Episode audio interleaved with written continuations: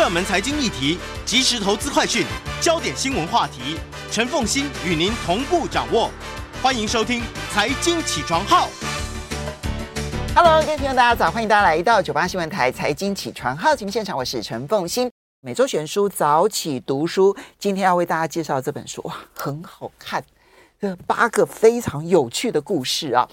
嗯，这是由八旗文化出版社所出版的《国父的真相》。我那时候一看到初稿的时候呢，我还想说，这是要谈孙中山先生的吗？就不是，不是，不是，不是。这个国父应该，或者我们应该翻译成为国父们的真相。这个国父们呢，指的是美国的开国元勋。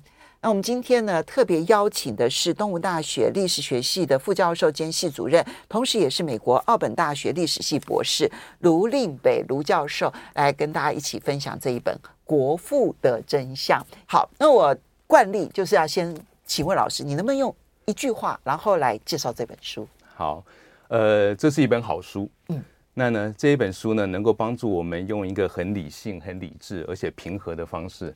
能够进一步的去理解美国国父，嗯，然后呢，进一步去理解美国这个国家的性格，嗯，因为美国是一个很特别的国家哈，他们也一直认认为说美国例外论，大部分的国家其实，嗯，它都是属于民族国家，对，就是同一个民族组成的国家，只有美国从一开始就不强调民族这件事情，然后强调的是理念这件事情，是。所以理念建国这件事情，它在全世界美国是很少数的案例。对，所以去理解这些开国元勋，理解他们的理念，等于就了解了美国的现在，是对不对啊？是，没错，嗯、没错。好，所以这就是为什么它非常重要的原因。是。那我们来介绍一下这本书的作者高登伍德。这本书的作者，我不愿意承认，我我我觉得他功力很高。我在读的过程当中。他的功力非常高，他不是只是简单的旁征博引而已，他是对于所有的评价，他都有自己很重要的历史观点。对，没错，没错。嗯那当然，这伍德教授其实，在我们呃美国史学界里面，他算是大师中的大师了。嗯，对，那是非常厉害的。他今年差不多应该有九十岁了。哦，对，所以呢，呃，伍德教授的话呢，他其实就是我们在就是说讲早期美国历史一个非常重要的一个人物了。嗯，那他的师承啊，他的博士论文的指导教授其实更有名，叫做贝林。哦，叫做贝林。对，那这个应该是美国历史学界里面最知名的所谓的师徒党。嗯，那呢，这两个人呢，那就说，譬如说呢，指导教授他他的指导教授拿过这个所谓的呃普利兹历史奖啦，拿过历史学界里面的班克劳夫奖啦，还拿过这个所谓的国家人文奖章，这个是我们读人文啊，在美国的话，那个是最高的一个荣誉，嗯，师生都拿过，对，这些大奖都拿过，对，所以的话。呃，当然，呃，如果今年今天诺贝尔奖里面有历史奖的话，我相信这两个应该是绝对会拿这两个大奖了。所以，如果以美国史这个范围来看的话，这两位作为翘楚，毫无疑问了。呃，绝对有毫无疑问的。嗯，是。所以，这个这这一本《国父的真相》，呃，伍德是怎么的写作的一个概念？那么，他所传达出来的理念，可以让我们对于那个时代。有一些什么样子的了解？因为其实伍德在这本书里头啊，我觉得与其说要去介绍这一些人做了什么，然后呃每天呃怎么怎么崛起的，还不如说他一再的强调，看人一定要看那个时代，是你一定要从那个时代里头去还原这个人在当时做的那些决定，为什么他伟大？嗯，为什么他重要？为什么他？改变了时代，所以一定要从时代的范围才能够知道他这个决定的价值。究竟那个开国元勋们的时代、革命时代，究竟是一个什么样的时代？一七七六年这附近。好，那个年代的话，那大概也就是启蒙时代了。我们说启蒙时代差不多就十七、十八世纪嘛。那所以呢，启蒙时代，那当然就是说，譬如说我们大概所熟知的一些人物，譬如说，呃，像是呃，像是洛克啦、孟德斯鸠啦、伏尔泰啦、卢梭啦等等啦，对。那当然，那个呃，启蒙时代，那当然他讨论有很多的主题。那当然很重要一个主题，也当然就是说，大部分学者专注的，就是说，呃，他在讨论所谓的统治者跟被统治者之间的关系。嗯，究竟是什么？上位与下位。对，就说如果住在凡尔赛宫那一个人，他可以统治全天下的话，嗯、那反过来，那全天下可不可以去统治凡尔赛宫那一个人呢？嗯，对，就是说如果左手拿到右手是可以的，那右手拿到左手为什么不行？所以启蒙时代是挑战。王权、君王权力最重要的一个时代，呃，应该是因为就说，但启蒙时代又称为理性时代了，所以就说大家开始去很认真思考一些事情，它的所谓的合理性跟逻辑性。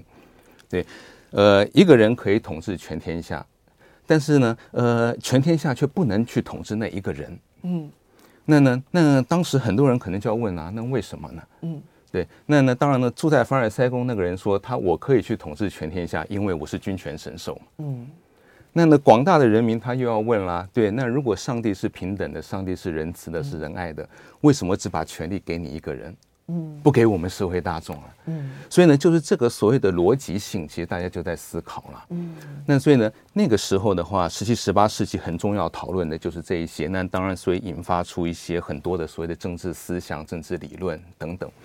但是在伍德教授里面，其实他特别提到了，除了他并没有特别提到这个所谓的政治思想啦、政治理论啦，那他提到的是什么？就是说在那个启蒙的年代里面，其实有一种做人的典范。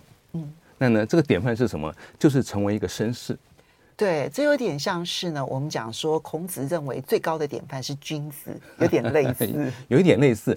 对，那当然这个绅士的话呢，那当然他这个绅士他代表什么意思呢？就是说基本上你是有教养的。嗯，有受过教育的，你应对进退得宜，嗯，然后呢，当然你有读过书，嗯，对，所以呢，你是公正的，你是无私的，你有仁爱的心，无私在这件事情在绅士的身上很重要，嗯，是是是，对，那所以的话，这种说成为这样子的一个人，其实也是启蒙运动一个典范啦，嗯嗯，那当然呢，这样子的情况，当然在英国是很普遍的，那英国的话，因为它是所谓的呃贵族制度嘛。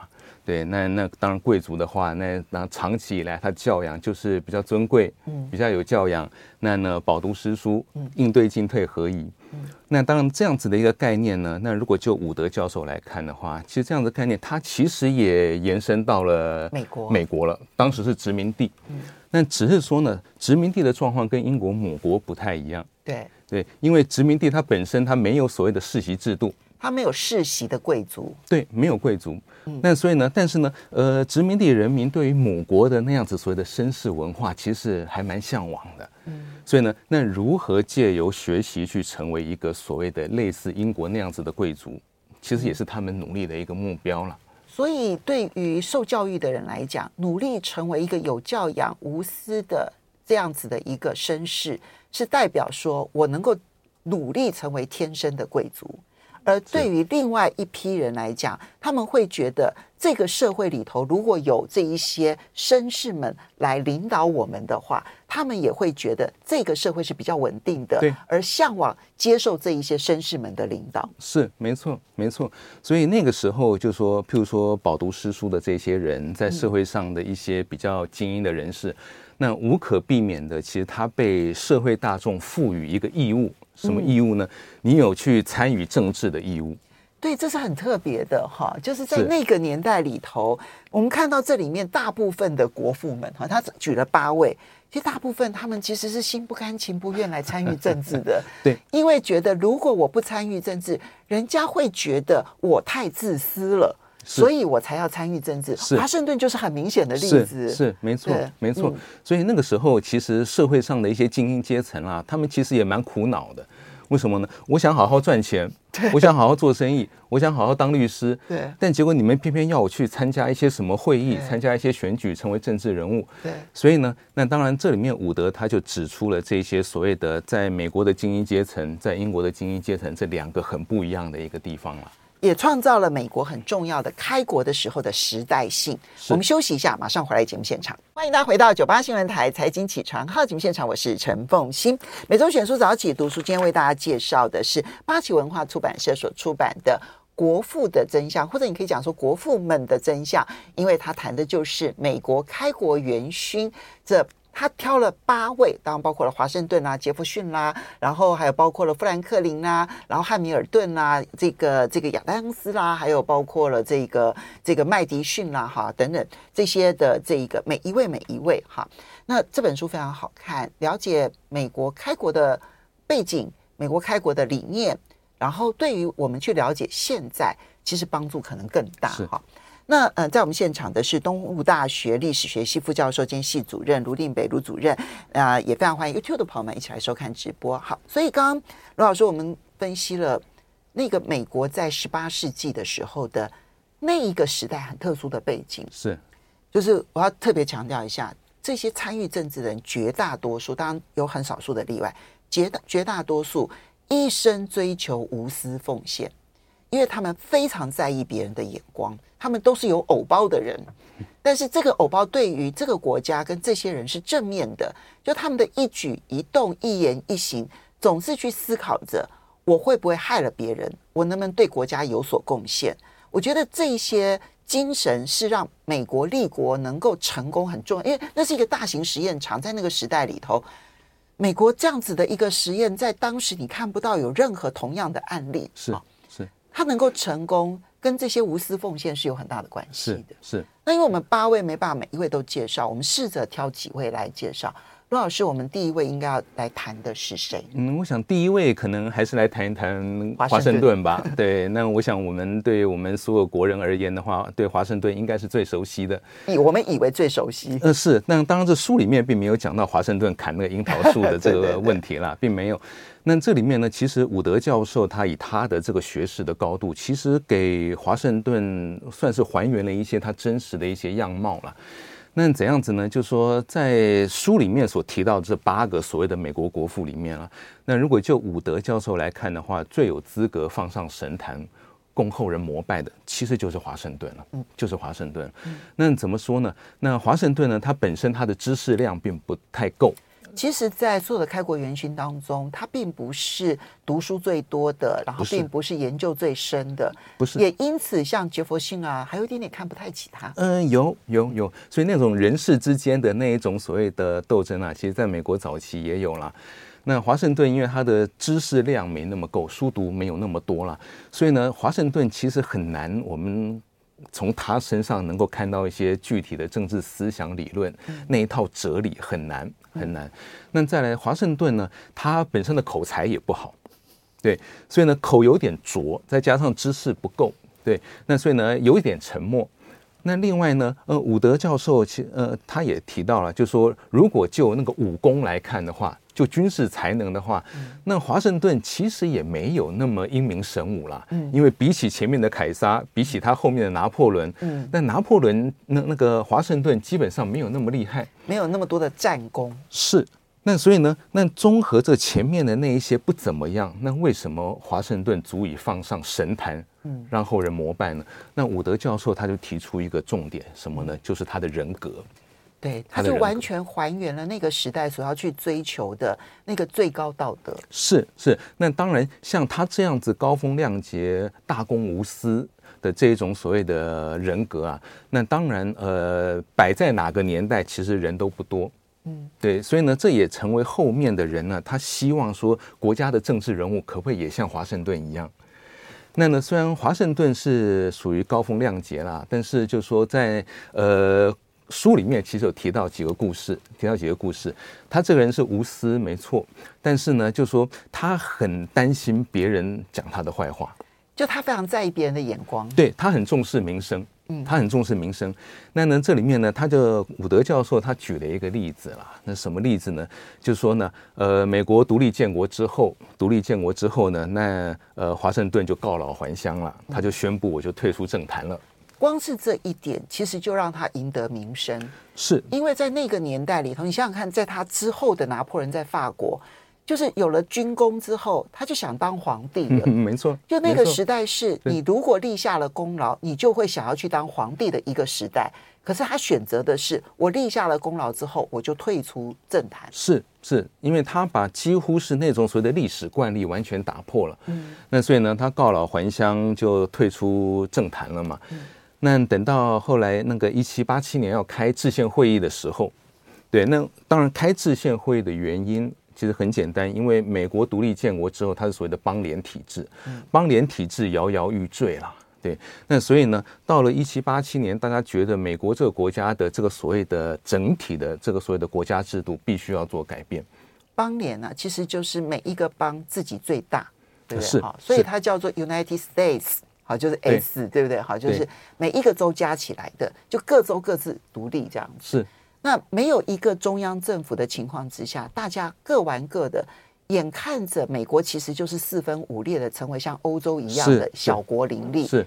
所以那个时候，一八七呃一七八七年的费城的这一个制宪会议那么很重要，是对。那所以当当然从制宪会议其实也看得出来，美国这个国家的性格里面，它很实际，嗯，他不会死抱着一个教条、一个原则不放，嗯，没有什么所谓的祖宗家法不可变的这个道理了。他没有什么主义了，对，对，基本上反正西装不合适，那我就改西装，嗯，那这个衣服不行，那我换一件新的，对。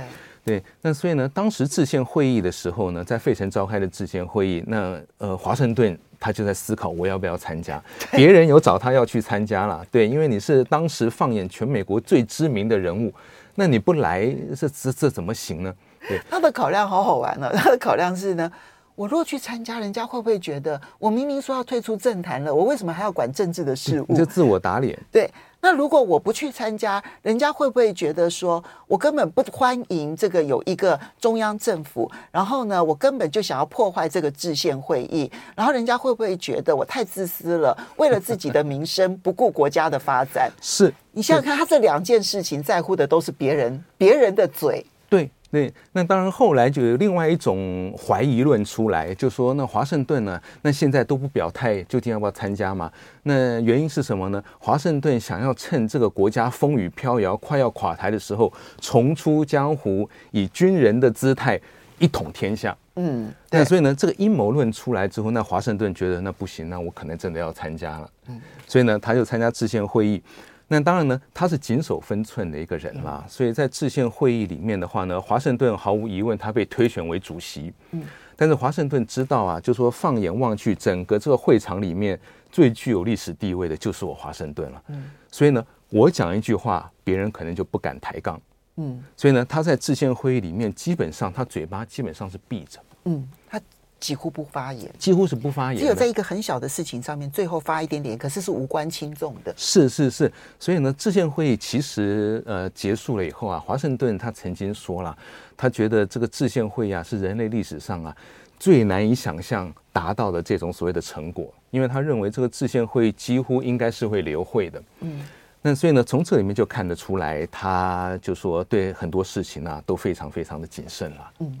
在乎自己的名声，可是在乎自己的名声，有的时候不是坏事，因为在乎自己的名声，所以他对每一件事情的思考，永远都是我在怎怎么做，其实这个国家对我的评价是最高的。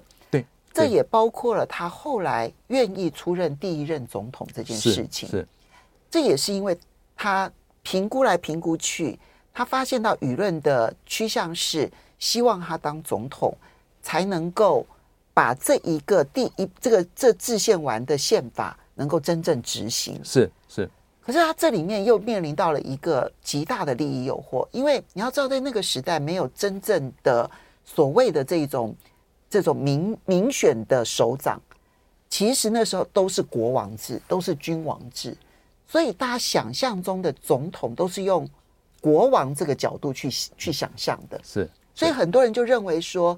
你可不可以去当一个选举出来的君王？不是世袭的君王，但是你是选举出来的君王，所以你要一直做到老死。他就面临到这个诱惑了。呃，有这个诱惑，但是他其实他并没有受这个诱惑所牵引了。那当然就是他做了第一任总统之后，那当然别人希望他继续再做。其实华盛顿他不是很想做了，他希望还是回到我的老家维吉尼亚去。那当然呢，呃。不同的声音又出来了，就说你想把这个诞生的新婴儿弃之不顾吗？对，那华盛顿想一想，好像好像呃，我应该承担这个历史大任。那所以呢，他勉为其难又继续再做下去了。但是等到做完第二任的时候，他真的不愿意再继续做了嘛？对，那当然呢，他真的因为从他的一些言行里面呢，其实他对于退休那个生活，他是远高过于对于政治的追求的。对，所以他就。做完两任之后，那真的就告老还乡了。那当然呢，也确立了这个美国那基本上一个传统，就是美国总统他做两任了。嗯，只有小罗斯福才打破了。才打破的。不过这个其实也就意味着华盛顿用他自己对于个人身世价值的追求，然后去确定了一个国家人跟权力之间的关系。其实是。所以他的伟大之处就在于此。是，但是就说，呃，华盛顿虽然他呃很在意自己的名声，很担心别人说他的一些不好的话，但是就如果就书里面来看的话，那伍德教授是认为，就说华盛顿其实他是个思虑周密的人。嗯。对，他反应可能不是那么快，对很多事情他要先思考一下，对。但是呢，呃，当他想完之后，他是行动果决的了，嗯。所以我们的用一句成语来形容他的话，就是所谓的呃绿洲行果的这一个人，嗯。那呢，呃，虽然他很多地方他是谨言慎行，但在某些地方的话，其实他也是现实主义，嗯。那譬如说在对外交上面的话。你刚刚用了“绿洲行果”这件这个四个字，还真的蛮贴切的。思虑很周全，对，行动很果决，是是是，这个其实是一个好的领导人的条件。不过，除了这个，嗯，这个这个，嗯，这个这个华盛顿之外，我们等一下来谈一下杰弗逊。是是，其实杰弗逊跟汉密尔顿哦，可能我们一起来谈。好，因为这两个刚好就是美国从一开始的时候。大政府思潮跟小政府思潮的两个最重要的代表性人物，了解了这两个人，可能更能理解美国内部究竟在争辩的是什么。是，是我们休息一下，欢迎大家回到九八新闻台财经起床号节目现场，我是陈凤欣，在我们现场的是东吴大学历史学系副教授兼系主任卢令北卢老师，也非常欢迎 YouTube 的朋友们一起来收看直播。每周选书早起读书，今天为大家介绍的是《国父的真相》。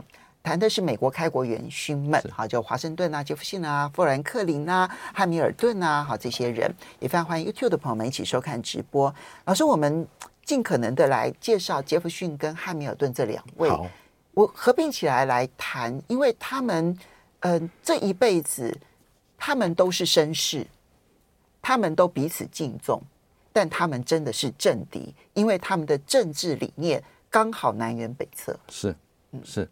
对，那两个人是其实呃，真的是很多的不一样了。对，那从外表上来看的话，那个身高就差很多了。那杰弗逊差不多一百八十九，嗯，那呢汉密尔顿差不多一百七，对，所以身高差距很大。那再来的话，就是说汉密尔顿呢、啊，他其实也不能真正算是美国本土的人了，因为他出生在西印度群岛，对，那他是个遗腹子，嗯，那呢等于说流浪流浪流浪到美国来。很可怜呢，其实是对，就身世来看的话，他是很可怜的啦。然后后来母亲又过世，他就真的在青少年，他就是一个孤儿了。嗯所以呢，以这样子的一个生活背景来看的话，那其实对一个长期流浪而且是孤儿的汉密尔顿而言的话，有国才有家。嗯，对他的国家主义，他认为就是说，呃，我的权益要如何被保障，必须要有一个强大的一个政府来帮助我。嗯，是这样子。嗯，那所以呢，他在思想上面，譬如说，他后来也投入到美国独立战争，担任华盛顿的副官了。华盛顿对他非常非常赏识。哦，华盛顿把他当干儿子来看。然后呢，汉密尔，然后每一次呢，他对于汉密尔顿做的事情不满意之后呢，都是华盛顿去跟汉密尔顿道歉哎，呃，是是，我这一点我我其实就觉得华盛有这样华盛顿这样子的一个长官，这是汉密尔顿人生很大的贵人呢。哎，也是，那可能也是华盛顿因为口才没那么好啦，哦，真的要因为呃汉密尔顿因为他也是呃口才辩捷，对，很会辩，予岂好辩哉啦，于不得已，那所以呢他很喜欢辩论。那当然呢，华盛顿其实也是爱才啦。那当然呢，等到就是美国独立建国，其实汉密尔顿就把他这样子的一个所谓的生活背景，有国才有家的这样子概念，其实实际投入到国家架构的设计里面了。所以他一生追求的是像欧洲强权那样子的一个强大国家。呃、是是，对。那当然呢，这个也不奇怪，因为对汉密尔顿而言，可参考的。可可参考的实际的政治状况，那只有欧洲了，对，只有欧洲了。对，所以他一直希望能够把英国的那一套的政治制度能够搬过来。嗯，那呢，英国呢，虽然那个时候其实一六八八年光荣革命已经结束了嘛，对，那虽然光荣革命结束之后，英国国会取得了在国家政治体制一个很重要的地位，但是君主制并没有完全消失啊。没错。对，那所以的话，就是说对汉密尔顿而言，类似像英国那样子，那个国家有一个单一的、有强大的领导人，对，然后有强大的部队，有强大的征税的能力，嗯，那呢，呃，一个人或者一个地方可以号令全天下，他认为这样子才是国家强大的一个基础了，他才能够有效运作，对不对？是对一个弱小的美国而言的话，他如何跟外界对抗？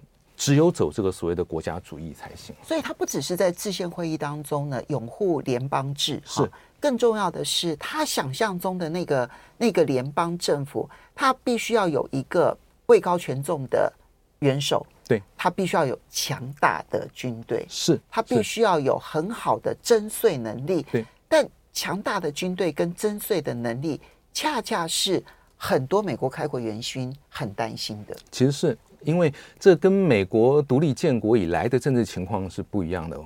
那我们刚刚前面讲到，美国独立建国情况，它是所谓的邦联制嘛，邦联制，邦各州在上，中央政府在下，中央政府是个花瓶。嗯，那呢，中央政府没有召集部队的权利，它没有军队，就靠各州啊，你自己愿意贡献多少。那呢，中央政府有没有征税的权利？呃也没有。那各州呢，今年有一点钱，那就贡献一点，明年没钱就算了。嗯。但是呢，所以呢，这是造成所谓的政治的不稳定了，有点像是春秋战国时期的周王这样啊，类似 类似，对。所以汉密尔顿那当然，呃，他觉得这样子是不行的，嗯，不行的。那当然呢，如果国家要呃活下去的话，那如果国家要跟其他的美国要跟其他国家做一个交涉、呃、交涉啦或者竞争的话，必须要走一个有一个类似中央集权的。一个大政府的一个路线才行了，所以他会是第一任财政部长啊，是。是有道理的，因为第一任的总统华盛顿对他高超级信任，对，然后他知道说要运作需要钱，是，因为他终究是一个庄园主人，很很知道这件事情，所以他了解汉密尔顿有才能，可以为国家设计一套完整的财政预算制度，是，嗯，是。对，那当然，汉密尔顿这样子所谓的大政府的话，其实让很多人其实很害怕的。杰弗逊为代表，其实是。那当然呢，以我自己在念书的话呢，那就说，其实汉密尔顿他代表一部分北方人的意见，那呢，南方人的意见，譬如说像是杰弗逊，其实比较反对的啦。嗯，对，所以呢，我们说汉密尔顿他是所谓的联邦党，那呢，在美国制宪会议过程里面，有一群人就是反对联邦的。嗯。对，那就说呢，把国家权力归于某一个人，归于某一些单位，其实让人家觉得很害怕。那为什么很害怕？那就是来自于殖民时期的惨痛经验嘛。对，因为英国政府那时候在美国成为美国为殖民地的时代，其实对于殖民地的人的民权是不给予的。是。然后呢，征税啦，说征税就征税，所以他们有很惨烈的经验。会会会是，所以呢，呃。一部分一大部分的人其实是反对这种所谓的大政府。那当然里面最明显的就是杰弗逊了。那杰弗逊的话，他是理论大师，理论大师。那如果就伍德教授来看的话，他是有点像是基本教义派，对，他不会改变他的想法的。他他甚至于不惜去批评他是乌托邦。呃，是是是，对。那杰弗逊他坚持，他认为政府是比较邪恶的，对，把权力交给某一撮人。你要他不腐败，那也很困难了。嗯，对，所以呢，在其实，在伍德教授他之前写的一本书，他有提到，就是说美国这个国家独立建国之后，呃，特别是在这个所谓的联邦宪法制定的时候，为什么美国人他没有采用英国的内阁制？嗯，对，而且是用所谓的总统制了。那当然呢，呃，他们认为制宪会议的那些人认为，就是说英国的内阁制呢，就是说它具有两种身份。一个是议员立法的身份，一个是行政的身份。那呢，如果一个人左手有立法权，右手有行政权，你要他不腐化也很难啦。这就跟杰弗逊他们一直要求权力必须要分立，要分开来，相互制衡有很大的关系。而且是杰弗逊认为呢，人是聪明的，嗯，不需要一个大政府呢，就包山包海去管人民，嗯，就说呃，政府不用去低估人民的智商。嗯，所以呢，人是聪明的，人是有美德的。那呢，人在这个社会里面生存里面，他自然会寻找出一个生存的法则。所以啊，在杰弗逊他们的这一个理念当中，不是只有在国内的运作，他们认为只要你放任让人民自己按照自己的利益去做，这个国家就会是完善美好的啊！他完全没有想民粹这件事情啊，嗯，倒没有，倒没有。然后呢，在国际上面，他们也美好的认为不应该要有军队，那只要不要有军队，不要有君王，国家跟国家之间就不需要打仗，大家只要呃好好的贸易，然后呢，只要在贸易做得好的话，国家跟国家之间就不会打仗了。对，那。嗯，如果说真的有一个国家对另外一个国家不好，我们只要用贸易制裁它就可以了。是，是你可以想象得到，其实包括了汉密尔顿他的那个大大国家大军队的那个思潮，跟杰弗逊的这个小政府，然后以及这个嗯这个国家贸易是主轴，然后要用贸易制裁才是主轴。其实这两个思潮现在在美国都还是持续存在，其实都还在。都还在，就像呃第一次世界大战、第二次世界大战，特别是在一战的时候，对对，当欧洲战争开始的时候，其实美国那个时候他是采取所谓的我就不跟两边做生意嘛，对对对，那或者是说那干脆那就说我我不介入战争，但是呢我继续维持跟双边做一个贸易。嗯然后你们的那你们什么鱼雷不要打到我就对了，没错，对，是这样。所以你就可以想象，美国在很多选择上面，其实受那些理念影响是很大的。是是。好，我觉得呢，不管你喜欢美国或不喜欢美国，美国还是现在全世界影响力最大的国家。理解他们如何建国的，理解他们的想法，我觉得在这个时代还是重要的。